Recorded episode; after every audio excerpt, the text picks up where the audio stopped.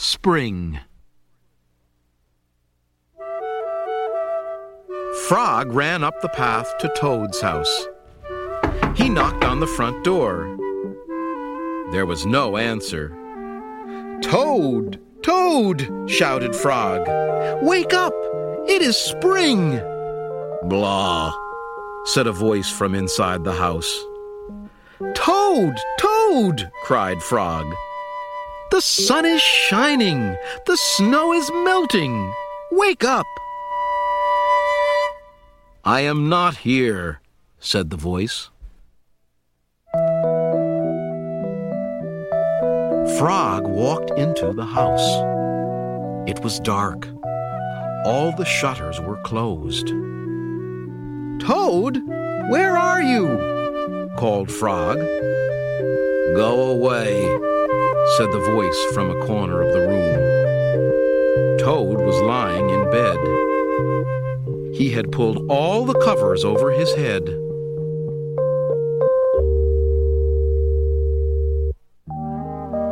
Frog pushed Toad out of bed. He pushed him out of the house and onto the front porch. Toad blinked in the bright sun. Help, said Toad. I cannot see anything. Don't be silly, said Frog. What you see is the clear, warm light of April. And it means that we can begin a whole new year together, Toad. Think of it, said Frog. We will skip through the meadows and run through the woods and swim in the river. In the evenings, we will sit right here on this front porch and count the stars. You can count them, Frog, said Toad.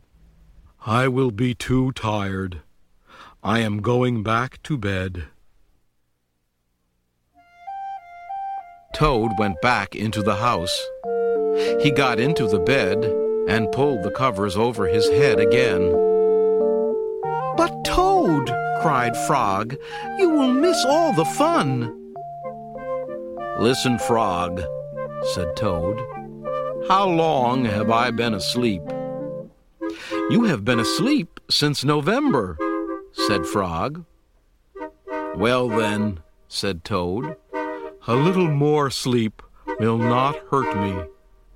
Come back again and wake me up at about half past May. Good night, Frog. But, Toad, said Frog, I will be lonely until then. Toad did not answer. He had fallen asleep. Frog looked at Toad's calendar. The November page was still on top. Frog tore off the November page. He tore off the December page. And the January page. The February page. And the March page. He came to the April page. Frog tore off the April page, too. Then Frog ran back to Toad's bed. Toad, Toad, wake up! It is May now. What? said Toad. Can it be May so soon? Yes, said Frog. Look at your calendar. Toad looked at the calendar. The May page was on top. Why, it is May, said Toad as he climbed out of bed. Then he and Frog ran outside to see how the world was looking in the spring.